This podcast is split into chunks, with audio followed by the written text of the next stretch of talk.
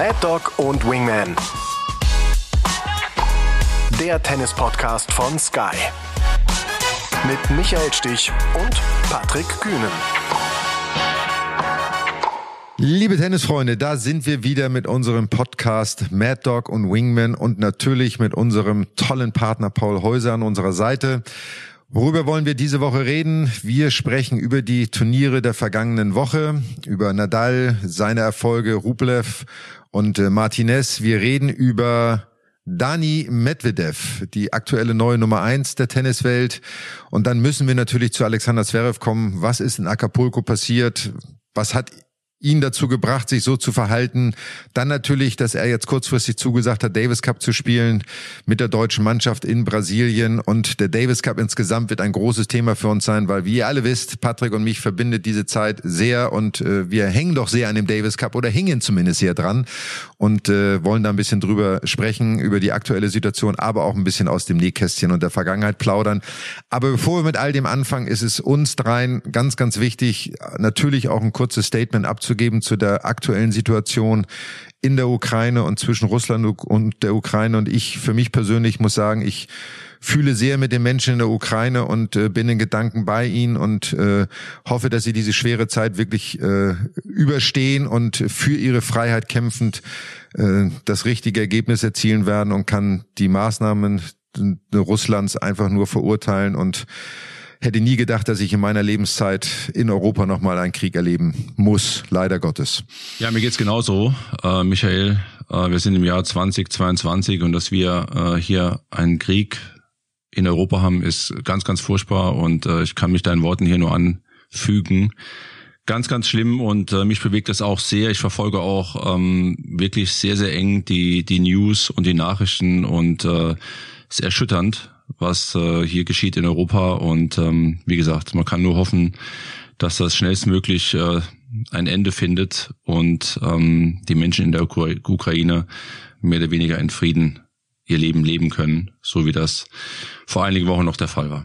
Ja, der Sport rückt natürlich in den Hintergrund. Das war auch auf der Tennistour spürbar, diese Ohnmacht bei den Spielerinnen und Spielern.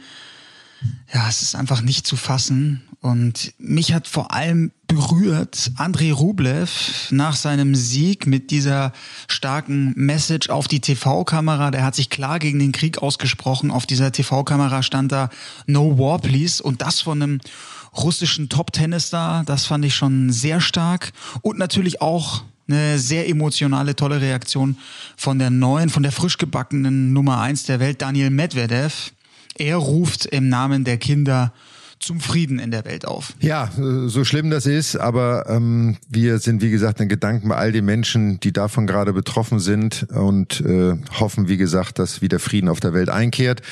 Aber wir sind ja hier mit unserem Podcast natürlich auch dafür da, über das Aktuelle im Tennis zu sprechen. Und da würde ich mal direkt eingehen auf die letzte Woche, Acapulco.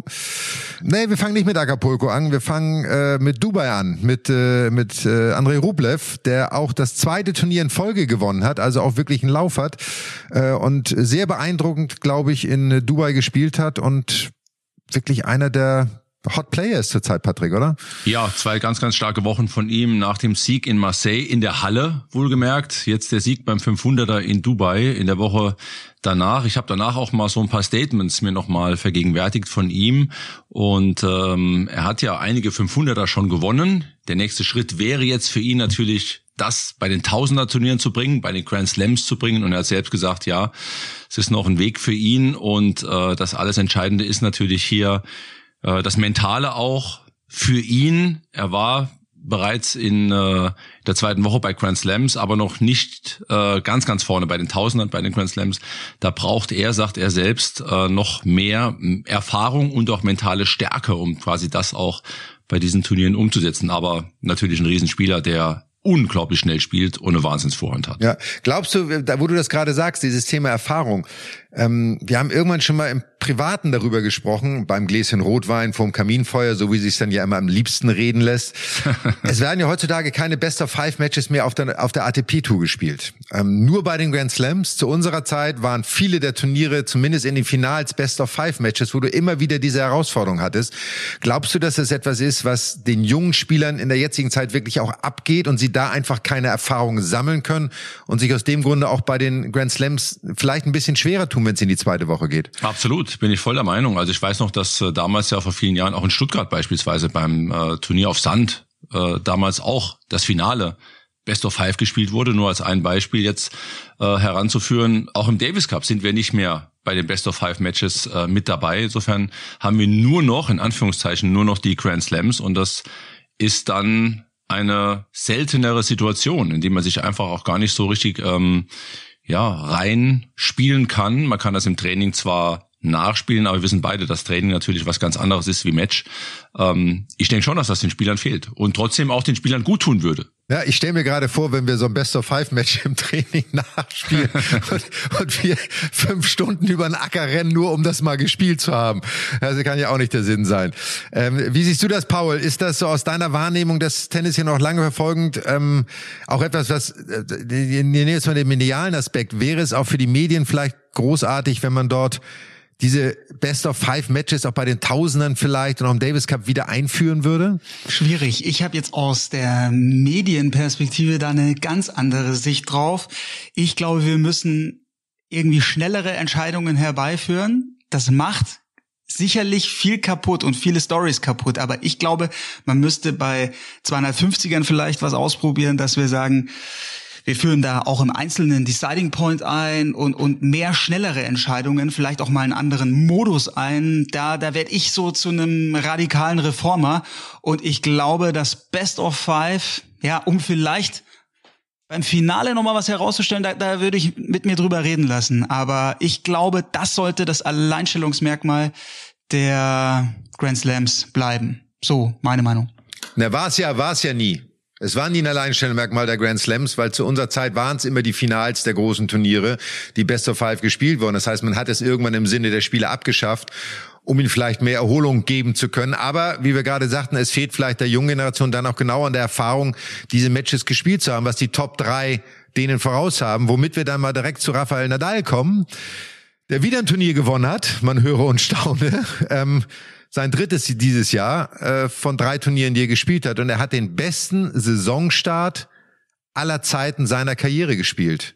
15 zu 0 Matches, drei Turniere in Folge gewonnen und darauf musste er gefühlt 18 Jahre irgendwie warten. Das ist doch unglaublich, oder? Ja, das ist zum einen natürlich unglaublich. Ich äh, also mir zaubert das direkt ein Grinsen ins Gesicht. Ich weiß nicht, wie es dir geht. Ich Und für alle, man sieht, man sieht es wieder. Das Grinsen ist über beide ich Ohren finde, rüber.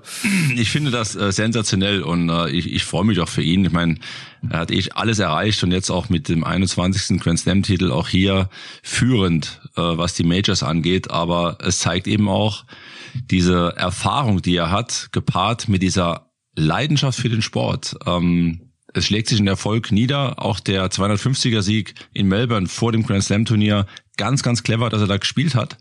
Und jetzt in Acapulco holt er seinen dritten Titel in diesem Jahr. Überragend. Also ich äh, bin total begeistert und äh, finde die Story unglaublich. Die Frage ist, wo führt das hin?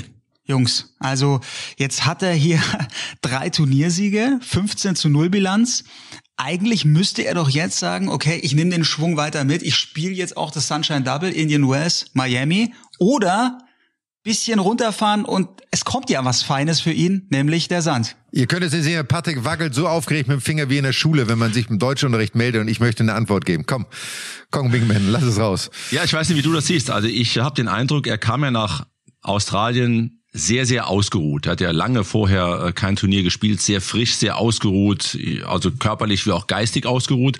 Und ich finde jetzt auch der Zeitpunkt in Acapulco zu spielen, war mit einer angemessenen Pause verbunden von seinem Sieg in Melbourne. Und ähm, da kommt für mich auch nochmal zum Vorschein, wie wichtig es ist für die Spieler, körperlich und mental eben ausgeruht an den Start zu gehen.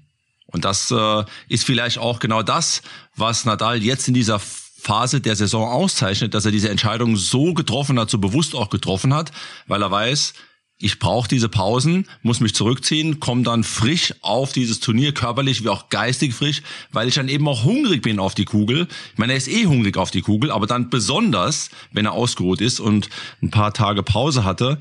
Ähm, insofern bestätigt ihn das ja in seiner Planung und äh, Paul, ich gehe davon aus, dass er in Indian Wells und Miami auf jeden Fall antritt. Also ich bin ja total bei dir, dieses, dieses ausgeruht sein, dieses erholt sein. Auf der anderen Seite bringe ich mal ein Gegenargument. Er ist nach Melbourne gekommen, hatte, glaube ich, sechs Monate kein einziges Match gespielt gespielt, hat nur trainiert und fährt, auch wenn es ein 250er war, fährt dorthin und gewinnt dieses Turnier. Ähm, jetzt ne, kann man sagen, er ist einfach ein großartiger Spieler, steht außer Frage. Aber was sagt das über die anderen Spieler aus, die dort teilnehmen, die diese Matchpraxis haben, die Matches gespielt haben, die alle auch erste 100 stehen? Ähm, ich finde, das ist immer ein ganz schmaler Grad, auch äh, sich selbst immer in Frage zu stellen, wie sehr habe ich mich wirklich bemüht, auch gegen diesen Topmann dann am Ende des Tages zu gewinnen. Er ist einer der Größten, aber ähm, ich weiß nicht, so ein sechs Monate raus. Wer glaubt denn, das ist ja die entscheidende Frage, wer glaubt denn, wenn er gegen Nadal Nadal auf den Platz geht, heute gewinne ich. Den schlage ich heute. Ja, ja aber das ist das, genau, aber das ist genau die Einstellungsfrage, die man haben muss. Und es gab diese Zeiten, als Roger diese absolute Dominanz hatte, wo ja Spieler vom Platz gekommen sind und gesagt haben, es war eine Ehre, gegen Roger Federer zu verlieren. So, ähm, wo ich immer gedacht habe, wenn das mein Spieler wäre, dem hätte ich links und rechts und hätte ich irgendwie einen Marathon laufen lassen, damit er mal einen Kopf frei kriegt, so ungefähr. Ähm, und das ist immer noch da, diese, diese, dieser Respekt, den sie sich verdient haben, haben wir auch in der letzten Folge drüber gesprochen. Aber trotz allem würde ich mir wünschen, ähm, ja, dass da mehr mehr Unanständigkeit vorhanden wäre und auch mit auf der mentalen Seite, auch wie ich in so ein Match reingehe, soll die Leistung von Nadal überhaupt nicht schmälern, aber ähm, äh, Nein, trotz vielleicht als Spieler, vielleicht, vielleicht, ich würde es so formulieren, es als Chance zu sehen. Wenn ich mir bewusst mache als Spieler, Jetzt kommt ein Topstar hierher, der hat länger nicht gespielt, der kommt jetzt zum 250er, ich bin im Spielmodus wenn ich ihn mal schlagen will, dann habe ich hier und heute die Chance dazu. Das ist ja dann auch positiv besetzt. Ja, Im Gegenzug dazu ähm, sind wir wieder beim Thema Spielen, um zu gewinnen, spielen, um nicht zu verlieren, nur mitzuspielen, wirklich mit dem Glauben rauszugehen, heute habe ich eine Chance, gegen Rafael Nadal oder gegen XYZ äh, zu gewinnen. Ein Spieler, der weit vor mir steht in der Rangliste. Sind wir wieder beim, beim Thema Selbstbild, auch mit welcher Einstellung ich in das Match reingehe. Klar, ich kann eine kleine Geschichte, ganz anderes Turnier, aber Queens damals war mein erstes großes Turnier auf Rasen in der Vorbereitung vor Wimbledon. Das war glaube ich 90. Äh, da habe ich im Viertelfinale gegen Ivan Lendl gespielt. Und für und Ivan war damals einer der größten so. Aber für mich war klar, wenn ich den schlagen will, dann auf Rasen, weil das kann er nicht. So und mit der Einstellung bin ich auch ins Match gegangen. Ähm, hab dann in drei Sätzen verloren ähm, und musste dann auch eine Lehrgeld bezahlen. Ich habe wirklich äh, nur Surf Volley gespielt und auch viele Volleystops gespielt, womit Ivan überhaupt nicht zurechtkam. Aber im dritten Satz hat er begriffen, dass ich immer einen Volleystopp spielte und ich hatte den Stopp noch gar nicht gespielt. Da stand er schon am Netz und hat mich ausgelacht und hat mich passiert. So, aber genau daraus auch die richtigen Schlüsse zu ziehen, was man beim nächsten Mal wieder besser machen kann. Aber genau diese Einstellung zu haben, wir wollen gegen die großen Jungs gewinnen, das ist am Ende, Tages, am Ende des Tages genau die richtige Einstellung, die man irgendwie äh, haben muss. So, wir hatten noch einen Turniersieger diese Woche. Ähm, da seid ihr noch ein bisschen besser. Ähm, Patrick, du verfolgst das intensiver als ich äh, und auch wo das Turnier war. Ich entschuldige mich jetzt dafür. Ich will nichts Falsches sagen. Ich glaube, ich weiß, wo es war. Ja, das war keine keine Frage. Wir sind ja wir sind der Partner auch heute noch. Äh, Pedro Martinez hat in äh, Santiago gewonnen. Und äh, das beachtlicherweise, nachdem er in diesem Jahr bisher noch nicht über die zweite Runde hinauskam, bei all den Turnieren, die er gespielt hat und hat sogar gegen Diego Schwarzmann in Rio ganz glatt verloren, 1-6, 1-6 und ähm, ja, auch er ist ein Spanier, Fighter vor dem Herrn, der einfach auch am Platz geht. Äh, ich sage das einfach in Anführungszeichen, muss man ja dazu sagen, der auf den Platz geht, und immer alles gibt und der auch in der Pressekonferenz danach, nach seinem Turniersieg gefragt wurde, Mensch Junge, ähm, du hast ja bisher äh, nicht überragend gespielt, wie kommt es jetzt zu dem Turniersieg? Der dann sagte, ja, ich gehe einfach raus, hab Geduld und gebe alles, gebe jedes Mal alles und äh, der, der Erfolg wird sich schon einstellen. Toll, dass er damit äh, auch belohnt wurde. Ja, und zeigt auch immer wieder, dass die mentale Komponente genau in solchen Situationen auch eine große Rolle spielt, hat sich vielleicht dort besonders wohl gefühlt, hat irgendwie vielleicht mit den Fans besonders interagieren können. Was immer das ist, diese kleinen Momente wissen wir alle selber noch. Das Restaurant, wo du immer hingehst zum Essen, die tragen ja dazu bei, dass du dich noch ein bisschen besser fühlst. Und plötzlich gewinnt so ein Spieler sein erstes Turnier und hat einen riesengroßen Erfolg. Also einfach toll zu sehen. Ja, natürlich dürfen wir auch Tim Pütz nicht vergessen, wenn wir über Turniersieger sprechen. Tim Pütz gerade erfolgreich in Dubai bei beim ATP 500er Turnier zusammen mit seinem Partner Michael Wienes. Beide haben gewonnen gegen die Nummer 1 und Nummer 2 auf der Doppel-Weltrangliste gegen Mate Pavic und Nikola Mektic. Und Tim Pütz ist ja eine feste Größe auch im Davis Cup. Insofern hat das deutsche Team nicht nur mit ihm einen sehr, sehr starken Doppelspieler, sondern auch mit Kevin Krawitz. Und wenn zum Team insgesamt Alexander Zverev noch hinzukommt, dann ist das natürlich schon ein sehr, sehr starkes Team, was große Chancen hat, in Brasilien zu gewinnen. So, jetzt kommen wir natürlich zu einem der wichtigen Themen, die diese Woche auch passiert sind. Oder letzte Woche sogar schon. Ähm, wir haben eine neue Nummer eins in der Welt des Tennis. Und das ist nicht Andrei Medvedev, wie ich fälschlicherweise irgendwann mal gesagt habe, sondern natürlich Daniel Medvedev. Und äh, da würde ich dich mal gern, Paul, als ersten mit reinholen. Wie empfindest du das? Wie siehst du das, dass wir jetzt eine neue Nummer eins haben? Wird das von Dauer sein? Ist das gerechtfertigt? Vielleicht mal kurz ein Statement von dir dazu. Also mein Gefühl ist, das hat er sich verdient, weil ich finde, man muss auch die letzten Jahre sehen und Medvedev war dann schon derjenige, der dann auch im Vergleich jetzt zu Zverev und Tsitsipas bei dieser ganz großen Bühne, bei den Grand Slams, irgendwie die, die großen drei besser ärgern konnte. Vor allem, er hatte ja dieses Wahnsinnsfinale US Open gegen Nadal schon von vor zwei Jahren. Und jetzt hat er die US Open letztes Jahr gewinnen können. Djokovic da diesen, diesen Grand Slam versaut. Und da hat man schon gemerkt, er hat diese Kaltschnäuzigkeit, um, um wirklich mit den Großen mitzuhalten. Und insofern hat das verdient. Trotzdem muss man, finde ich, jetzt da schon auch mit erwähnen, das gehört zur Geschichte einfach dazu. Er ist jetzt die Nummer eins geworden, weil Novak Djokovic sich nicht impfen lassen will. Das, das hat jetzt hier mit reingespielt und Djokovic kam jetzt die Woche zurück in, in Dubai, da gab's das Comeback, hat dann überraschend gegen Jirgi Vesely verloren, zwei Matches gewonnen, aber das gehört eben mit dazu, aber verdient hat das aus meiner Sicht. Ja, wobei da würde ich gerne mal eine Lanze, Entschuldige, da würde ich gerne eine Lanze für Medvedev brechen, weil ich finde, das ist auch so, Nadal konnte das 21 Grand Slam gewinnen, weil Djokovic nicht da war. Also es ist ja nicht so, dass Djokovic im Moment immer seine Turniere gewinnt. Das muss man auch mal aussehen. Er könnte auch verletzt sein. Also mhm. deswegen finde ich, würde, würde ich, ich verstehe, was du damit meinst und äh, du hast natürlich auf eine gewisse Art und Weise auch recht. Aber ich finde, ähm, die Sachen, die du vorher gesagt hast, sind total zutreffend. Er hat eine extrem konstante Leistung erbracht über die letzten zwölf Monate und hat sie das irgendwo arbeitet. Wobei, jetzt kommt genau mein Fragezeichen und dann kommt mein lieber Wingman mit ins, Bo ins Boot. Er verliert diesen Nummer eins Platz schon wieder in zwei Wochen. So, weil die ein altes Turnierergebnis rausgeht, wo er mehr Punkte verliert, als er jetzt Vorsprung hat.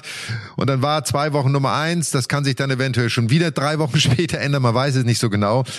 Aber ähm, wie findest du das? Ich bin ja so jemand, ja, eine Nummer eins für zwei, drei Wochen. Wir hatten nur so einige Spieler in unserer Zeit, auch so Marcello Rios, Juan Carlos Ferrero, äh, Thomas Muster, die nur wenige Wochen Nummer eins waren. Ähm, ist für mich irgendwie nicht so eine wirkliche Nummer eins. Okay, zum einen äh, muss ich noch sagen, dass Medvedev natürlich alles dafür getan hat, dass er Nummer eins wird. Das, glaube ich, ist äh, das Ausschlaggebende. Man kann immer nur selbst das tun, was in seiner eigenen Macht steht. Und das hat er getan.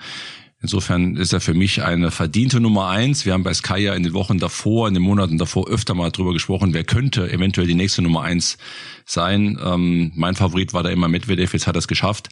Ich finde, er hat sein Ziel erreicht mit der Nummer eins. Wie lange er Nummer eins wird, wird sich zeigen oder sein wird, wird sich zeigen. Ähm, ich bin auch der Meinung, wenn du einmal die Eins warst, dann warst du die Eins klar, wenn wir jetzt einen Vergleich ziehen und ich sehe dich schon lachen, du ziehst ja den Vergleich mit Rafael Nadal, mit Federer, mit ähm, Djokovic, die die lange, viele, viele Wochen, Pete Sampras, viele, viele Wochen Nummer eins waren, klar. Aber hey, vielleicht ist das dann das nächste Ziel für Daniel Medvedev. Zu schauen, wie lange kann ich die Nummer eins bleiben? Aber jetzt hat er das Ziel eingeloggt und aus meiner Sicht absolut verdient. Ja, der ist ja auch wirklich, man muss sagen, er ist noch jung und er wird sicherlich auch noch mehrere Wochen auf der Nummer eins sein. In unserer Zeit, wie so, ich habe so Marcello Rios genannt, der ist damals Nummer eins geworden, ohne jemals einen Grand Slam gewonnen zu haben. Das ist ja auch so eine Frage. Macht dich das zur äh, wirklichen Nummer eins oder musst du eigentlich einen Grand Slam gewonnen haben, was ein Zverev und ein Tsitsipas noch nicht getan haben. Also von da bin ich auch bei dir. Medvedev ist die reelle Nummer eins. Ich sehe halt diese Nummer Einsen, die es für ein paar Wochen waren. Klar waren sie Nummer eins, aber es ist so eine so eine Eins minus, würde ich das mal bezeichnen irgendwie so. Es äh, sind die so ein strenger Lehrer, du, mein lieber Mann, du. Ja, du, das war, ich musste mich mit diesen Eins minus in der Schule nie rumschlagen. Also von daher. Jetzt ist er die Eins, aber wenn wir Nadal bisher in dieser Saison uns anschauen, ja, dann wäre jetzt meine Frage, ist das eine Wachablösung? Weil wir haben jetzt die erste Nummer eins, die nicht Andy Murray, Novak Djokovic, Roger Federer, Rafael Nadal heißt, seit 2004. Also es ist schon was Historisches jetzt im, im Herrentennis. Aber bedeutet das gleichzeitig die Wachablösung? Sie ist jetzt endlich da oder ist das eher ein Prozess? Aber das wird die Zeit doch zeigen, Paul. Das wird die mhm. Zeit doch zeigen. Das ist doch das Spannende für die nächsten Wochen und Monate, Junge. So, Nadal spielt unglaublich, 15 zu 0 Siege. Ja, dann kommt irgendwann die Sandplatzsaison. Da schaue ich mir Nadal auch nochmal genau an. Da schaut er sich auch nochmal genau an, weil da ist natürlich das Terrain des Spaniers. Und äh, ich finde das enorm spannend, ähm, was sich gerade auf der Tour bisschen auch abzeichnet. Wie viele Turniere ähm, wird Novak Djokovic spielen können? Wann spielt er welche Turniere? Es gibt so viele Fragezeichen, aber diese, diese Position eins ist ein Kindheitstraum, den sich Daniel Medvedev jetzt hier erfüllt hat. Und äh, Michael, für dich nochmal, irgendwann bist du ja mal die erste Woche Nummer eins. Und, und das hat er jetzt mal eingeloggt. Hey, let's see, ja? Ja, absolut. Und ich finde, was, was Paul sagt, ich glaube, es ist keine Wachablösung im klassischen Sinne, aber es ist eine Erweiterung der potenziellen Kandidaten für die Nummer eins. Und man muss mal sagen, so man Tsitsipas und auch ein Zverev und auch die, die dahinter kommen, sind gefühlt im Moment ein ganzes Stück davon weg.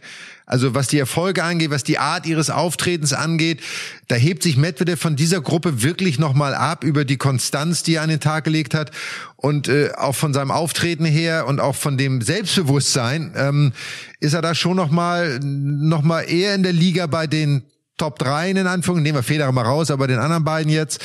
Ähm, von daher ist das eine Erweiterung des äh, Portfolios der Nummer 1 und ich bin mir sicher, dass er auch nicht nur eine oder fünf Wochen Nummer 1 sein wird in den nächsten Jahren, sondern er wird da schon noch eine ganze Zeit verweilen da oben. Von daher, Patrick, bin reden, sprechen wir uns bin wieder in zwölf Monaten und dann zählen wir mal die Wochen, die er Nummer 1 war. So. Aber damit sind wir jetzt auch dann gleich bei unserem nächsten Thema und das äh, liegt uns natürlich ganz besonders am Herzen und interessiert, glaube ich, auch unsere Zuhörer ganz brennend. Das Thema Alexander Zverev von Acapulco. Ähm, was ist da passiert? Also wir wissen alle, was passiert ist, aber warum ist das passiert? Warum ist es in einem Doppel passiert? Ähm, wie kann sich ein Spieler so gehen lassen? Er ist nicht der Erste, der das getan hat. Wir haben mit anderen Spielern in den letzten Monaten und auch Jahren, äh, sei es ein äh, Dani Medvedev oder auch ein Tsitsipas, schon Spieler gehabt, die sich wirklich nicht den Regeln entsprechend verhalten haben. Und jetzt war es für Alexander Zverev die Krönung ich kann mir das überhaupt nicht erklären, was da in seinem Kopf vorgegangen ist, aber vielleicht habt, habt, habt ihr da irgendwie eine Erklärung, warum in so einem Doppel auf dem Nebenplatz er völlig die Kontenance verliert. Das ist für mich auch schwer von außen zu, äh, zu beurteilen.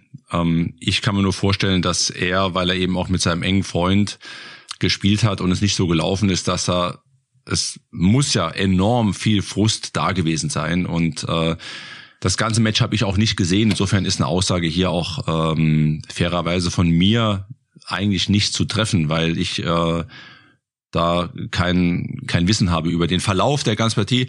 Aber ich würde, ich würde, aber versetz dich, versetz dich ja, in es muss so viel Frust da gewesen sein, dass er nicht gut gespielt hat, dass er auch dann vielleicht auch seinen Partner nicht führen konnte. Dann gab es ein paar enge Entscheidungen. Dann haben sie vielleicht auch gegen Doppel gespielt, von denen beide ausgingen, äh, dass sie das Doppel gewinnen dass sie die absoluten Favoriten sind und dann kam es zu so einer engen Situation, äh, was sich vielleicht vorher auch keiner vorgestellt hat. Und ähm, dann ist alles hier rausgebrochen und ähm, ich muss das auch nochmal sagen, also völlig inakzeptabel die Verhaltensweise und auch das äh, Benehmen auf dem Platz, dass er mit dem Schläger auf den Stuhl äh, reinhackt, äh, das, das, das geht überhaupt nicht und äh, das ist absolut nicht in Ordnung. Ähm, wie es soweit kommen kann, ist, also ich war ja auch schon mal sauer früher auf dem Court, aber ähm, Ja, schwer zu sagen. Also, also Paul, Paul, Paul meldet sich schon auch mit Fingerzeit. Du bist sofort dran, Paul. Dazu eine kleine Geschichte auch von mir, weil wir haben ja selber auch mal solche Situationen. Ich habe es in Australien mal erlebt bei den Australian Open. Da war ich zu einer Linienrichterin auch wirklich nicht nett, muss ich wirklich sagen, weil ich mit einer Entscheidung nicht einverstanden war. Ähm, und die Regel besagt, nein, äh, Details lassen wir weg. Das ist äh, äh wäre zwar jugendfrei, aber trotzdem war es völlig inakzeptabel, auch völlig unangemessen. Aber ähm, die Regel besagt nochmal, dass der Linienrichter direkt zum Schiedsrichter gehen muss und diesen Vorfall melden muss. So. Und das hat die Dame nicht getan. Und äh, nach dem Match bekam ich dann das einzige Mal in meiner Karriere, soweit ich mir erinnere, dass ich eine Geldstrafe bekam. Ich glaube, zweieinhalbtausend Dollar waren es damals.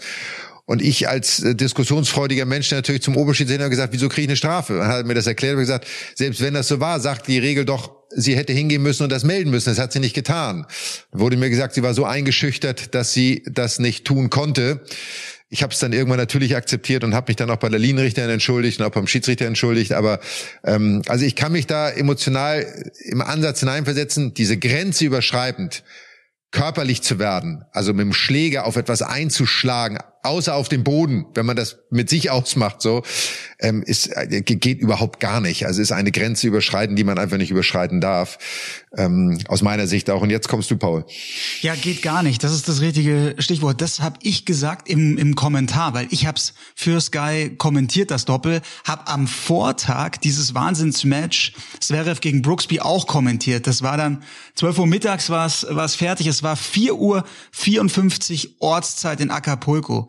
Also das Match, das in der Tennishistorie am, am spätesten zu Ende gegangen ist. Und da war Zverev ja eigentlich ganz beseelt, war happy, hat gesagt, oh, da gehe ich hier in die Tennishistorie mit diesem Match ein. Toll, toll, dass ich da ein Teil davon sein durfte. Er hat sicherlich nicht genug geschlafen oder nicht gut geschlafen. Das darf alles natürlich keine Entschuldigung sein. Für mich war es in diesem Doppel eine Reaktion, die schon sehr, also für mich kam es komplett aus dem Nichts. Klar, es war dramatisch, es ging eng zu und es war auf diesem Nebenchord, wo eigentlich eine tolle Stimmung war und da gab es eben kein Electronic Line Calling, das ist Zverev auch nicht gewöhnt. Er konnte diesen, diesen diese Entscheidung des Schiedsrichters, der den, der den Ball gut gibt und er war sich sicher, dass er im Aus war. Er konnte das nicht challengen, konnte das nicht überprüfen lassen. Aber was mich wirklich so erschrocken hat, ist, dass er gleich mit so einer Schärfe reingeht, den Schiedsrichter übelst beleidigt. Ich muss es jetzt hier nochmal sagen, dieses It's your fucking line, you're a fucking idiot. Und da finde ich, hat der Tennissport schon ein großes Autoritätsproblem, also wie da vor allem die Starspieler mit den Schiedsrichtern umgehen. Ich finde, da muss man für die Zukunft Grenzen setzen. Und dann kam ja dann auch noch diese Entgleisung mit dem Schläger auf den Schiedsrichterstuhl. Das hat Carolina Pliskova auch mal gemacht, aber eben nicht so nah am Fuß. Brauchen wir nicht drüber diskutieren. Indiskutabel. Ähm, das, das geht nicht. Lass uns da genau einmal vielleicht einsteigen. Ähm, es ist ja kein Einzelfall. Wir haben es ja bei mehreren Spielern erlebt und du sagst gerade die Topspieler. Also ich kann mich bei Nadal, Feder und Djokovic nicht an solche Ausbrüche erinnern.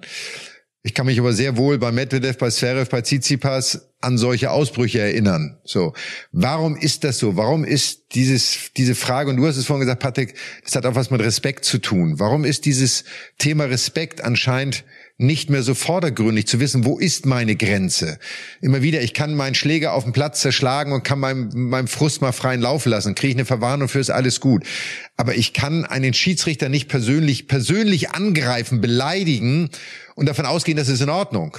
Und warum ziehen die Schiedsrichter nicht, gleich die zweite Frage, warum ziehen die nicht härtere Konsequenzen daraus. Auch die Stuhlschiedsrichter selber, denen das ja passiert.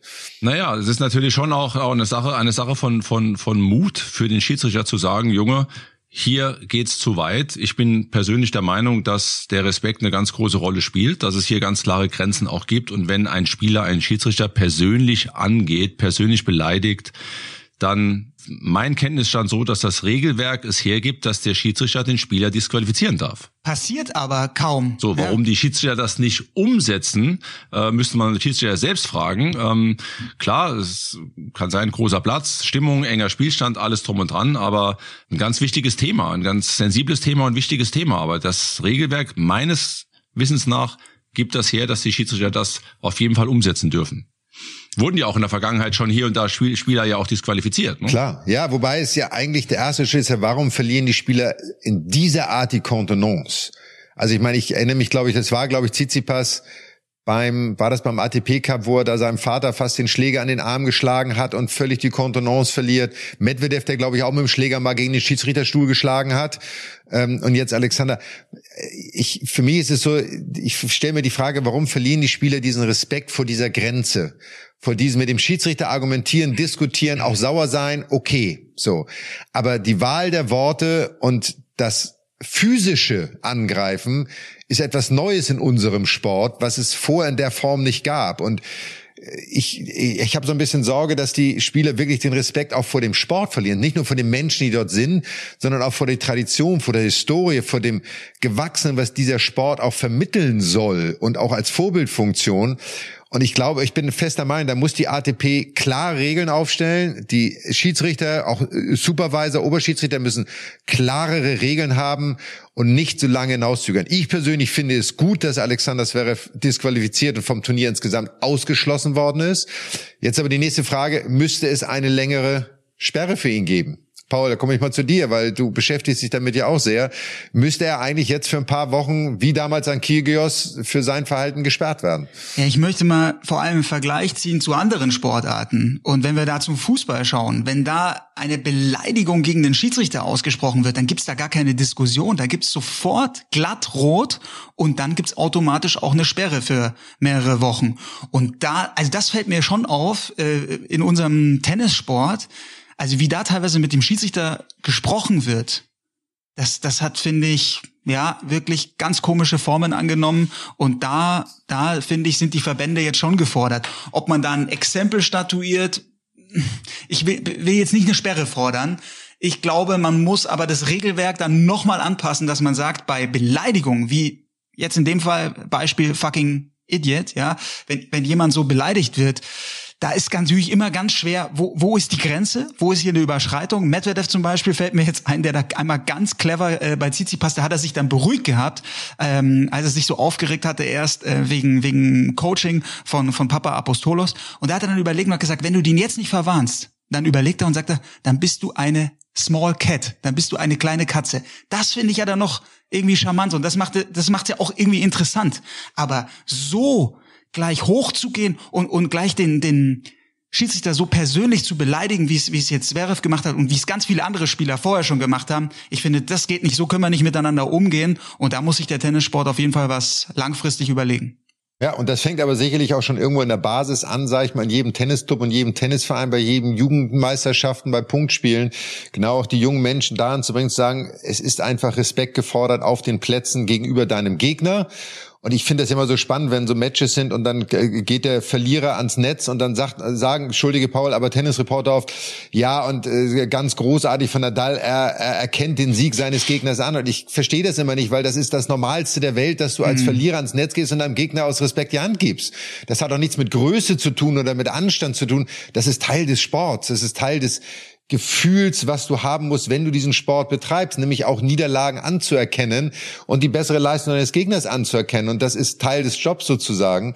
Und ich glaube, da muss die ATP jetzt hart durchgreifen, auch die ITF auf Grand Slam Ebene und muss, wie du richtig sagst, klare Regeln schaffen, die den Schiedsrichtern, und das möchte ich auch nochmal herausstellen, die Schiedsrichter, den Schiedsrichter eine bessere Position geben. Aber man stelle sich vor, und wir haben da mal drüber gesprochen, Patrick. Es gab auch mal in den 90ern unsere Generation, Connors, äh, McEnroe waren ja eine nicht so ganz charmante Generation.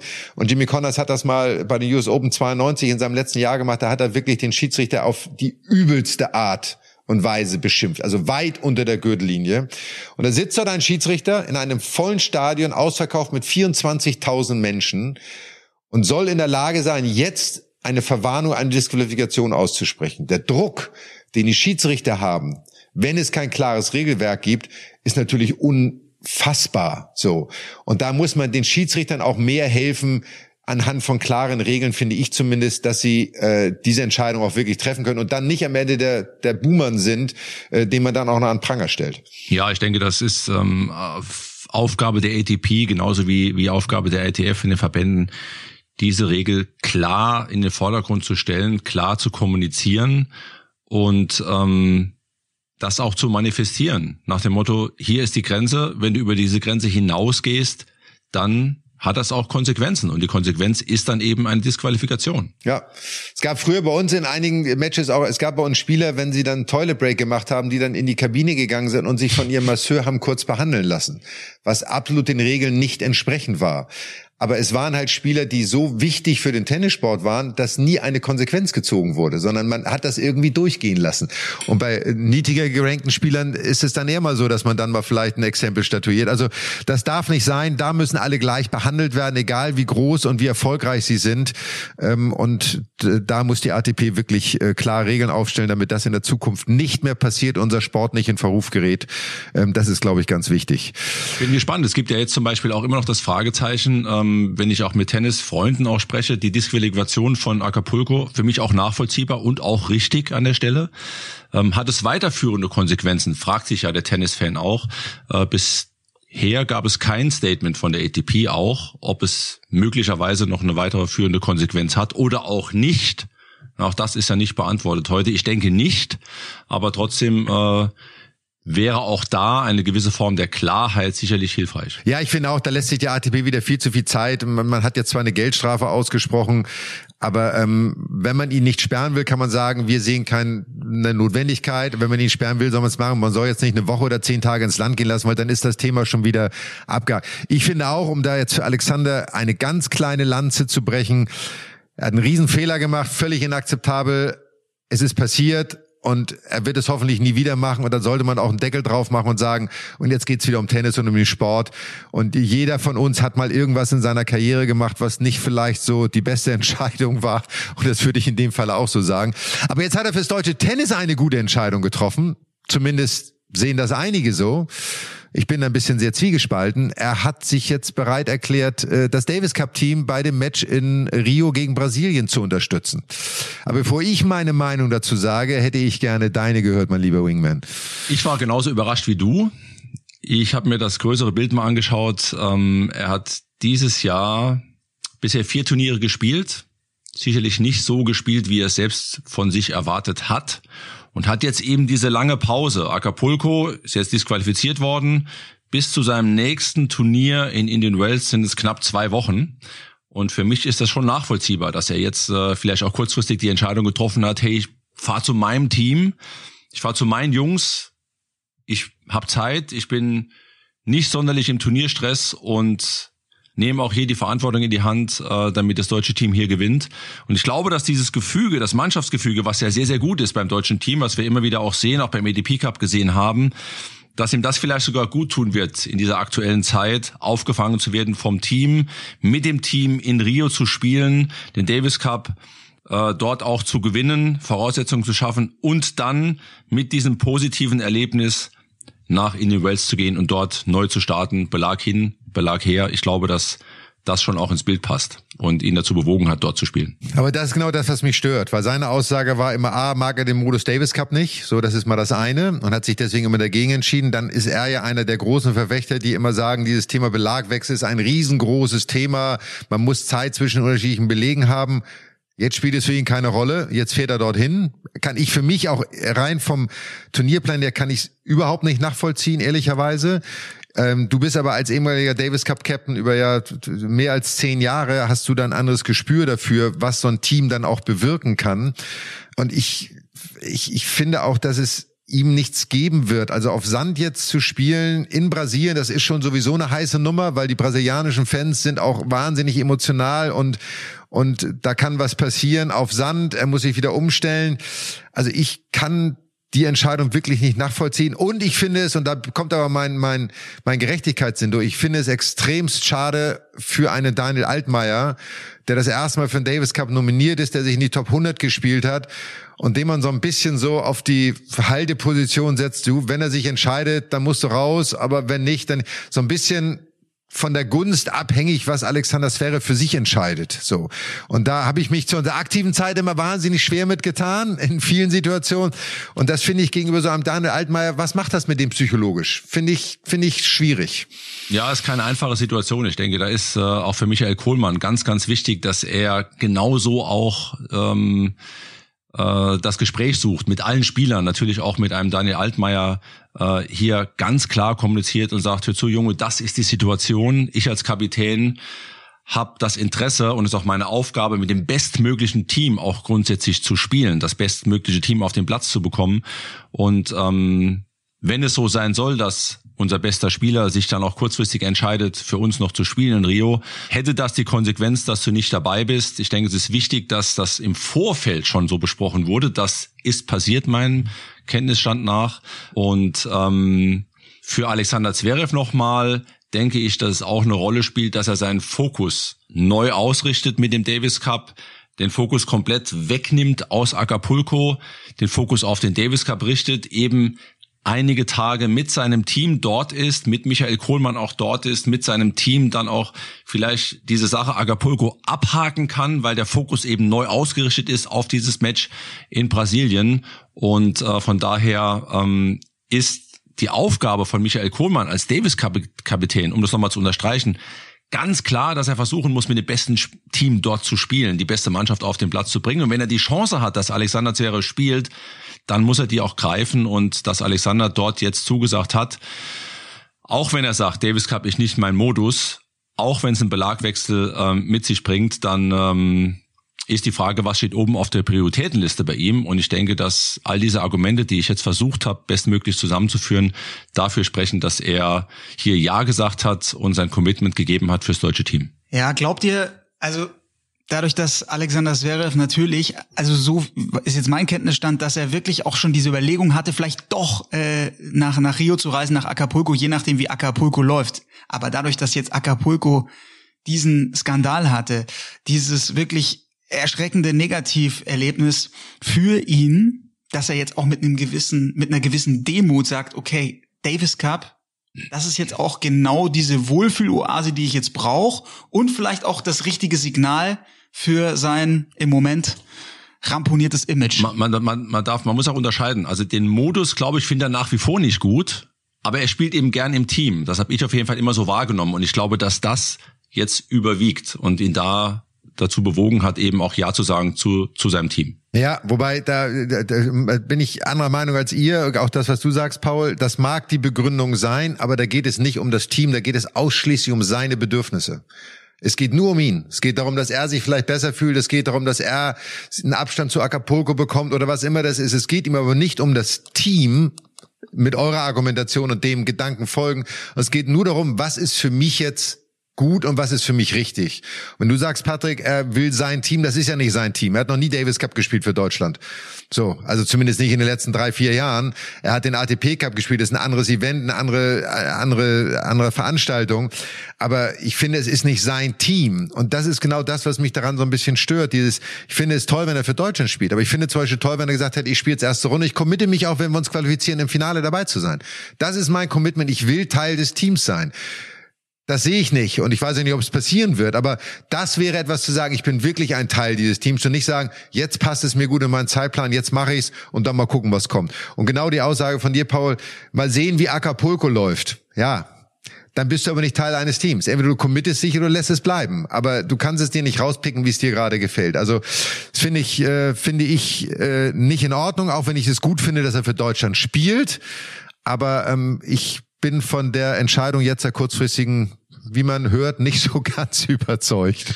So. Ja, mal schauen, was draus werden kann. Vielleicht wird ja was draus. Vielleicht ähm, verändert sich ja was auch bei ihm. Ähm, kann dein, dein, dein Punkt auch hier verstehen. Ich denke, dass, dass die aktuelle Situation ähm, sich für ihn so darstellt, dass er hier Ja sagt zum deutschen Team und mal schauen, was draus wird. Ja. Wir wollen ja auch nicht immer einer Meinung sein. Ne? Also du solltest jetzt mal auf deinem Standpunkt bestehen. ich bleibe an meinem Standpunkt, auf jeden Fall, ja. So, Absolut. aber das bringt uns so ein bisschen, wir wollten ja über Davis Cup reden, das bringt uns so ein bisschen dann mal zu dem Davis Cup als gesamtes Thema, nämlich die Regeländerung, die Formatänderung. Und ich würde gerne, dass wir beide vielleicht eine Geschichte aus der Davis Cup Zeit erzählen, die uns besonders in Erinnerung geblieben ist. Ein besonderer Moment und was wir jetzt mal, da sind wir leider einer Meinung oder im positiven Sinne, was der Davis Cup für uns bedeutet hat ähm, und wie wichtig er uns für, war, für uns war. Und jetzt, da werfe ich den Ball gleich zu dir rüber, dass du einmal, ja, was ist der Davis Cup für dich gewesen? Ja, für mich war der Davis Cup äh, früher als Spieler das Größte überhaupt, auch als Kapitän das Größte überhaupt. Ähm, ich weiß noch damals in Australien bei den Australian Open in Melbourne, 88 war das, war ich mit Charlie damals auf dem Zimmer und ähm, wir wussten, dass Niki anrufen wird. Und äh, Niki hat uns damals äh, gesagt, äh, Jungs, ihr seid im Davis Cup dabei. Das war damals die erste Runde in Essen gegen Brasilien auf schnellem Teppich. Und wir haben das dermaßen gefeiert im Zimmer und äh, sind da im Achteck gelaufen. Also für mich war es damals das Größte überhaupt, weil ich aber auch als junger Spieler, als Nachwuchsspieler, als Kind die großen Davis Cup Matches auch im Fernsehen gesehen habe. Ich habe gesehen McEnroe, ich habe dann auch das Match äh, von von Michael Westphal damals gegen Thomas Smith in Frankfurt gesehen ähm, und war ja auch auch durch die durch die Matches, die ich hatte. Damals gab es ja noch den Kings Cup, den European Cup, wie er später hieß. Also für Deutschland zu spielen war in der Jugend für mich schon was sehr Besonderes. Und wenn ich dann im Davis Cup auch diesen Anzug anhatte, mit meinen Teamkameraden zusammenkam, für mich war es das Größte. Ich weiß noch, als wir 93 mich als erste Doppel gespielt haben, ich kam nach Moskau in die Halle äh, zum ersten Training und und äh, die Story kann man ja auch mal erzählen. Ich habe damals natürlich 88, 89 schon gewonnen gehabt, meistens mit Boris Doppel gespielt. Dann äh, in dem Jahr hast du dann gespielt. Äh, Boris hat verzichtet, du warst die Eins und kamst in die Halle und sagst, äh, weil über in der Zeitung stand, ja, Kühnenstich kann das funktionieren mit dem Doppel. Das kann ja nicht funktionieren, weil der Kühn ja mit Boris immer gespielt hat. Und du gesagt hast, hier, du kannst ja gern trainieren, aber doppelt brauche ich mit dir nicht spielen. Es wird ja sowieso nix, steht ja in der Zeitung und, und hin und her. Hast ja natürlich dann Spaß gemacht und äh, äh, ab da haben wir ja nicht so schlecht doppelt gespielt. Also Davis Cup, das war für mich das Allergrößte damals und äh, als Kapitän auch. Also jedes Mal, wenn ich bei der Hymne am Platz stand, Gänsehaut, ähm, weiche Knie bekommen und ähm, war immer was sehr, sehr Besonderes. Ja, und das ist das, das, das was du als letztes gesagt hast, war für mich auch so. Dieses Moment, wenn du auf dem Platz standst und die Teams wurden vorgestellt, Nationalhymnen wurden gespielt. Genau. Weil wir das als Tennisspieler ja nie erleben. Dieses Gefühl, du spielst nicht für dich, sondern für dein Land. Das war immer das, was mich auch ganz besonders immer abgeholt hat und beeindruckt hat. Und ich habe damals, als ich anfing mit meiner Karriere und dann auch ein bisschen besser, habe ich mir so eine Art, wie man so schön sagt, so eine Bucketlist gemacht, was ich in meiner Karriere erreichen wollte. Und da stand neben Grand Slam und Doppel und Einzel und was auch immer alles drauf. Und der Davis Cup war für mich immer das Event, was ich unbedingt gewinnen wollte. Das war für mich so die, die Ikone des Mannschaftssports, die du gewinnen musst in deinem Sport. Sonst bist du kein kompletter Spieler, sonst fehlt irgendwas in deiner Vita. Und ähm, das war für mich immer unglaublich wichtig. Ähm, und ich erinnere mich auch noch mein erstes Match gegen in Bremen damals gegen Holland durfte ich im Doppel das erste Mal spielen mit Erik Jelen seiner Zeit. Und du bist auch noch mal ganz anders aufgeregt und nervös, wenn du das erste Mal im Davis Cup spielst. Also das ist auch noch mal Niki, Niki auch so als Mensch. Niki war immer unglaublich unterstützend, aber er war auch so eine Persönlichkeit, die man nicht enttäuschen wollte. Also man wollte auch für Niki alles richtig machen.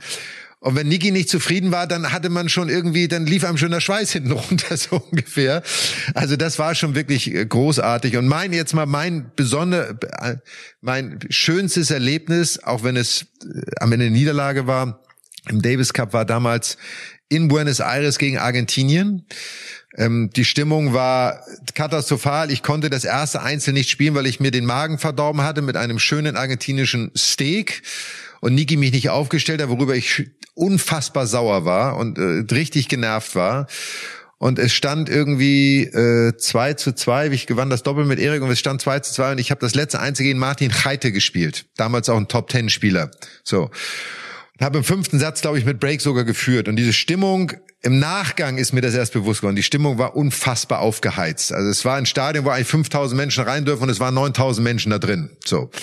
Und dann haben die auch so mit Eiswürfeln geworfen, konntest ja nicht nachweisen, die schmolzen dann dahin irgendwie. Aber im Rückblick muss ich sagen, ich habe nie ein Stadion erlebt, wo die Menschen so ihr Team unterstützt haben, mit einer solchen Leidenschaft, ohne dass sie mir gegenüber unfair waren, was wir damals in Graz gegen Österreich erlebt haben, so, wo es ja gegen mich ging, so. Hier ging es ausschließlich um diesen wir wollen, dass unser Mann gewinnt. Und im Rückblick muss ich sagen, war das einer der spannendsten und schönsten Davis Cups, die ich gespielt habe. Natürlich nach unserem 93er Finale in Düsseldorf. Äh, der mich wahnsinnig beeindruckt hat und irgendwie immer emotional hängen geblieben ist. Ja, wenn du überlegst, äh, das schafft auch nur der Davis Cup. Die Argentinier hatten ja damals immer eine Kapelle in der in den Zuschauerrängen, immer auch eine Band in den Zuschauerrängen, die ja jedes Mal nach jedem Punkt auf die Pauke ja. gehauen haben und richtig Stimmung gemacht haben. Also sensationell, ja, Wahnsinn. Ja, ja, das war schon sehr besonders. So. Aber ich finde deswegen, finde ich so wahnsinnig schade, dass der aktuelle Modus des Davis Cups so ist, wie er ist. Es hat mir wirklich, ich sage das jetzt mal ganz emotional, das Herz gebrochen, als diese Entscheidung getroffen worden ist diese Möglichkeit auch Heimrecht auszuüben, den Belag auszuüben, genau diese Atmosphäre zu schaffen, dass deine Fans hinter dir stehen und auch Überraschungen möglich sind, ist der Tod dieses Wettbewerbs äh, bis heute für mich und und es geht nur ums Geld. Und das ist das, was den Sport am Ende kaputt macht, auch unseren Sport kaputt macht, wenn das Geld absolut im Vordergrund steht. Und wir dann auch nicht genügend Spieler haben, auch die Top-Leute, die jetzt seit 20 Jahren sagen, wir gehen den Weg nicht mit. Also wenn ihr das macht, sind wir raus. Dann könnt ihr alle Davis Cup spielen im Format, aber wir nehmen nicht dran teil. Ich glaube, die Spieler hätten schon eine Chance gehabt, das auch zu verhindern. Ähm, und äh, das ist leider nicht passiert. Ich weiß, ich weiß es gab ja auch Spieler, die haben es befürwortet, die haben es ja auch begrüßt. Ne? Soweit ich weiß, Novak Djokovic hat den Weg ja begrüßt diese, diese Veränderung ja auch begrüßt, wenn ich es richtig in Erinnerung habe. Kann sein, dass ich Ja. hier falsch liege, aber das glaube ich, habe ich so in Stimmt. Erinnerung. Stimmt, nee, richtig. Und ähm, Gab- äh, gab aber bin ich eine katastrophale. Entscheidung für, da- dass man auch den Wettbewerb heute noch so nennt oder nennen darf. Fragwürdig. Ja, ja, zumal es wirklich der größte und wichtigste Mannschaftssportwettbewerb, ich glaube, ein, oder einer der größten der Welt ist, ne? Also, ähm, und den man damit einfach kaputt gemacht hat und zu einer, für mich zu einem, ja, ob du jetzt einen ATP Cup spielst oder einen Davis Cup spielst, ist eigentlich egal. Es ist beides das gleiche Format und es ist beide gleiche Art, wie du da spielst. So. Aber wie siehst du das, Paul? Wie nimmst du, du bist ja noch ein bisschen jünger als wir. Ich weiß gar nicht, ob du den alten Davis Cup in der Form noch so intensiv wahrgenommen hast. Da bin ich jetzt mal gespannt, Paul, was du sagst. Meine ersten Erinnerungen, wirklich, und da, da spielt Michael eine ganz entscheidende Rolle, ist wirklich so Tennis Davis Cup. Ich weiß noch, Auswärtsspiel in Schweden. Ich glaube, die Schweden auf Sand. Michael gegen Magnus Gustafsson. Klingelt's da bei dir? Bohrlänge, Junge. Bohrlänge. sensationelle Stimmung auch da. Und ich glaube aber, die Schweden gehen am Ende 0-5 unter. Also überhaupt keine Chance gehabt gegen, gegen das sensationelle deutsche Team von, von Niki Pilic. Ich habe das vom Fernseher wirklich von der ersten bis zur letzten Minute mir reingezogen. Es hat mich in den Bann gezogen. Ich habe mir gedacht, unglaublich, was für eine Kraft der Tennissport hat, was für eine Energie da herrscht. Und ja, die die Schweden mit Edberg, Edberg, äh, den ich immer sehr verehrt habe, die hatten hatten keine Chance. Und aber diese diese Bilder sind für die Ewigkeit. Auch äh, wie dann am Ende wenn, wenn dann ein Team den Davis Cup gewonnen hat, wie, wie da gefeiert wurde. Und du hast da diese großen Stars, die dann, die dann im Team nochmal, noch mal ganz anders aufgehen. Und das, deswegen macht's ja diesen, das macht ja den Tennissport, das ist ja für den Tennissport so selten. Und ich finde, es gibt viel zu wenig, wenn wir auf den Kalender schauen, es gibt viel zu wenig Team-Events, es gibt viel zu wenig Mix, diese, dass dieses, diesen Hopeman Cup nicht mehr gibt, finde ich schade, aber Davis Cup ist da wirklich wie ihr sagt, für mich immer der größte Wettbewerb gewesen. Und ich weiß noch, diese Reaktionen, vor allem äh, Luca Puy ist da bei mir hängen geblieben, der, der Franzose, äh, wie die damals den Davis Cup gewinnen. Äh, Für, für so einen Spieler ist es das Größte in seiner Karriere gewesen. Und der war so erschüttert. Der hat gesagt, wie kann, wie könnt ihr das von der ITF machen? Wie könnt ihr die Seele dieses Wettbewerbs ruinieren? Und äh, die haben das schon kommen sehen und leider ist es ja so, der, der wird ja jetzt als Piquet Cup ähm, wird äh, tituliert dieser dieser Wettbewerb, weil eben dieses Konsortium um die Kosmos Gruppe mit dem berühmten Fußballspieler Gerard Piquet ja mit viel Geld da reingegangen ist und das das zahlt sich alles nicht aus. Ich finde, da muss man jetzt dann auch die Lehren draus ziehen und sagen, okay, wir müssen zurück zum zum alten Wettbewerb und wir brauchen vor allem dieses Format mit Heim und Auswärtsspielen. Das brauchen wir wieder. Ja, aber ich muss noch mal eine gute Story erzählen, Paul, äh, weil der Davis Cup in Borlänge damals, du hast es ja angesprochen, dein, deine Erinnerung ist. Ich weiß noch, äh, wir sind damals zum Halbfinale nach Borlänge gefahren. Erstes Training am Center Court in Schweden auf Sand. Die Schweden wählen drucklose Bälle. Erstes Training, ich mit Michael, nach einer halben Stunde trinken wir was. Ich schon eine Monsterkrawatte, einen richtigen Hals. Ja, weil ich natürlich auf mich schaue und denk mir, oh, drucklose Bälle, da geht nichts raus. Mann, hey, was haben die für Bälle ausgewählt, Michael? Es gibt's ja gar nicht und so hin und her. Richtig echten Hals gehabt nach dem ersten, äh, äh, nach der ersten halben Stunde. Ja, mein Mad Dog, der zieht mal ganz gelangweilt an der Cola und ähm, schnauft durch und sagt zu mir dann, Junge, sag mal, wie, wie doof sind dann eigentlich die Schweden, dass die ja drucklose Bälle auswählen? Dann sage ich, wieso denn das? Sagt er, überleg doch mal, Edberg, der Kick vom Edberg mit den drucklosen Bällen. Der springt ja lang nicht so wie mit normalen Bällen, der kann ich schön auf Hüfthöhe retournieren. Und wir wissen ja, kennen ja die, äh, die Rückhandreturn-Stärke von Michael. Und damals Gustafsson hast du eben angesprochen, die Nummer zwei im Einzel. Dem spiele ich eben langen Slice, kurzen Slice, Stopp, langen Slice, links, rechts. Der kann ja gegen mich gar keinen Winner schlagen. Also da sieht man auch nochmal, ich meine Brille und mein lieber Mad Dog seine Brille. Ich habe das immer so ein bisschen Champions View auch dann später genannt.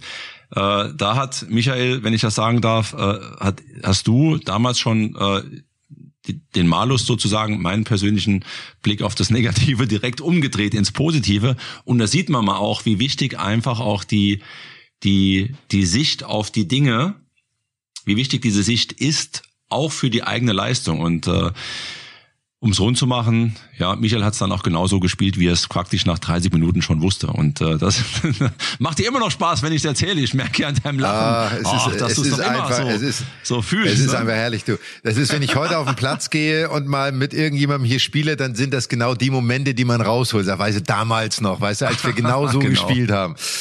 Ja, nein, das war schon, also, aber das hat, wie Paul gerade gesagt hat, ähm, ich glaube, es wird nie einen Weg zurückgeben zu dem alten Format. Weil das, was der Davis Cup mal war, wird er nie wieder sein, egal was wer auch immer wie machen würde. Weil du mit diesem Wechsel auch einfach die gesamte Historie, du hast einen klaren Bruch geschaffen. So. Und du kannst nicht sagen, Davis Cup und jetzt wieder wie damals, zehn Jahre später und jetzt äh, schließen wir einfach der alten Tradition an. Für uns war das, und dann kommen wir zu unserem schönsten Erlebnis 93 im Finale in Düsseldorf. Ich meine, als Heimmannschaft auswählen zu dürfen gegen Australien, dass wir auf Sand spielen, zu überlegen, was macht am allermeisten Sinn dort in der Messehalle ein Stadion von 12.000 Menschen aufbauen. Und ich weiß noch, Patrick, du erinnerst dich auch noch, nach unserem Doppel gewonnen haben, wie 12.000 Menschen ihre Sitzkissen auf den Platz geworfen haben. Und wir standen und man muss ja sagen, auch wenn es einen Kollegen aus der Mannschaft damals gab, der uns als klaren Favoriten als Mannschaft gesehen hat gegen Australien, wir waren nicht wirklich Favorit gegen die Woodies im Doppel, muss man mal so sagen. Das weltbeste Doppel mit Abstand zu der damaligen Zeit. Äh, und wir haben das wirklich in vier Sätzen, soweit ich mich erinnere, gewonnen. Und das war eines meiner schönsten Erlebnisse auch, weil es halt auch so dieses ganze Paket war. Unser Doppel, diese Emotion, die wir beide hatten. Dann die Emotion der Fans, diese Begeisterungsfähigkeit im Nachgang. Und dann am nächsten Tag rauszugehen und das Ding dann dicht zu machen sozusagen. Und ich mein Ziel auch für mich, mein Traum erfüllt, du hattest ihn ja schon zweimal gewonnen, aber ich dann auch wirklich für mich sagen kann, so auf meiner Bucketlist Haken dahinter, ist auch erledigt, so, habe ich geschafft. Ähm, das war für mich äh, großartig. Und die schlimmste Erfahrung Davis Cup war damals wirklich in Graz gegen Österreich ähm, äh, die Feindseligkeit, so habe ich es damals empfunden, die uns gegenüber zum Ausdruck gebracht wurde, in meinem Einzel gegen Thomas Muster, immer dieses Stören zwischen ersten und zweiten Aufschlag, Klatschen von Doppelfehlern. Da ging es halt nicht darum, den eigenen Spieler anzufeuern, sondern wirklich den Gegner aus dem Rhythmus zu bringen. Ja, das hat mich medial, irre geschürt. medial geschürt, enorm geschürt. Ja, total. Und der ja, damalige Davis Cup Captain Ronny Leitgeb, der jetzt leider gerade vor kurzem verstorben ist, in viel zu jungen Jahren, wo wir auch hier nochmal wirklich unser herzliches Beileid an seine Familie senden und äh, mal zum Ausdruck, er war wirklich ein großer Akteur in der Welt des Tennis in den 90er Jahren. Aber aber bei dem Davis Cup hat er sich nicht mit Ruhm bekleckert, muss man sagen. Der war auch emotional so involviert und wollte unbedingt, dass Tom gewinnt und dass die Mannschaft gewinnt, was man verstehen kann. Aber ähm, auch diese Erlebnisse sind unvergessen und sie werden immer ein Teil von uns, auch von uns gemeinsam bleiben, was den Davis Cup angeht. Mehr als so mancher Turniererfolg oder Turniersieg, den man errungen hat. Also von da ist Davis Cup wirklich schon was ganz Besonderes. Und ich wünsche da der deutschen Mannschaft, dass sie in Brasilien dem auch wirklich standhalten, dass sie da als Team super funktionieren und da auch ähm, als Sieger natürlich daraus hervorgehen. Nach dem letzten Jahr Davis Cup haben sie ja tolle Erfolge erzielt im Halbfinale und das wollen sie wieder erreichen. Und äh, das wünschen wir, glaube ich, dem Team insgesamt, dass sie da wirklich ähm, bestehen, was nicht ganz einfach wird. Ja, absolut. Also du, mein Ziel als Davis Cup Kapitän äh, war immer, dass die deutschen Jungs das mal erfahren, was wir erfahren durften damals vor heimischem Publikum, im Bestfall mal ein Finale spielen vor 10.000 Zuschauern in Deutschland, ähm, weil das einfach unvergessen ist und für mich auch etwas ist, was was enorm groß war, was was äh, überragend war. Ähm, und jetzt muss man sagen, dass die Chance, äh, sowas zu erleben für die deutschen Jungs ja leider äh, nicht in, in naher Ferne ist. Also ein Finale schon, aber vor deutschem Publikum ein Finale zu spielen, ist jetzt nicht unbedingt in naher Ferne. Aber hoffentlich ähm, schaffen die Jungs es ins Finale und ähm, vielleicht auch einen Davis Cup Sieg eines Tages, um vielleicht in vielen, vielen Jahren ihre Sicht der Dinge auf den Davis Cup mal zum Besten zu geben, so wie wir das äh, für uns heute tun dürfen. Ja. Ja, vielleicht auch Anregungen an den Deutschen Tennisbund oder in jemand aus Deutschland sich vielleicht als Veranstaltungsort für ein Davis Cup Austragungsort in diesem Modus einfach mal zu bewerben. Und vielleicht kann man hier auch mal ein Halbfinale und Finale spielen. Warum nicht? Tennis in Deutschland ist so groß und die Tennisfans sind da. Und wenn eine deutsche Mannschaft mal wieder um Sieg mitspielen kann, wäre es ja auch mal Zielvorgabe. So, ich finde, das ist ein schönes Schlusswort. Oder gibt's von eurer Seite aus noch irgendetwas? Ich sehe nur, ich sehe nur Kopfschütteln und äh, bejahendes Nicken äh, auf beide Seiten. Dann äh, bedanken wir uns ganz herzlich, dass ihr wieder dabei wart, dass ihr uns gelauscht habt und zugehört habt. Und ich hoffe, wir haben einige Themen getroffen, die euch interessieren und von denen die auch was mitnehmen können. Für uns war es, waren es spannende zwei Tenniswochen, die wir verfolgen durften. Und es kommen jetzt sehr spannende Wochen, die vor uns liegen mit den Tausend, mit dem Davis Cup, mit den Tausender in Indian Wells und Paul, da bist du dann wieder da. All das natürlich bis auf den Davis Cup, aber die Tausender alles bei Sky, oder? So sieht's aus. Indian Wells, Miami, häufig auch mal in der Nacht, aber wir werden dann auch bei Sky Sport News mit Kurz Cross zurückkommen und freuen uns, ja, auf die Tausender-Saison, denn dieses Sunshine Double, das hat's schon wirklich in sich. Und lange in dieser Form, genau, lange in dieser Form nicht mehr gegeben, auch aufgrund von Corona. So ist Und es. dabei wünschen wir euch jetzt ganz viel Spaß beim Zuschauen, beim äh, Sehen von tollen Tennismatches. Wünschen wir natürlich, dass Alexander Zverev gut zurückkommt und auch erfolgreich in diesen Teil der Saison startet. Und euch beiden wünsche ich äh, gesunde zwei Wochen und äh, bleibt sauber. Und Patrick, hol mal Tennisschläge wieder raus. Ne? Mal wieder ein bisschen mal auf den Platz gehen. Ne? Ich darf jetzt wieder, ich darf auch wieder raus. Ich war jetzt zehn Tage in Quarantäne. Ich darf ja. jetzt wieder raus, darf auch wieder einen Schläger ja. in die Hand nehmen. Hier im Haus mit dem Schläger rumzulaufen sagt meine Familie auch also schon. Also und alle, die es alles die es nicht sehen, er hat diese. Quarantäne genau. auch genutzt dafür, sich mal die Haare schneiden zu lassen. Du siehst großartig Danke aus. Danke für den Tipp auch. in diesem Sinne, allen nur das Beste und wir hören uns in zwei Wochen. Tschüss. Bis bald. Ciao.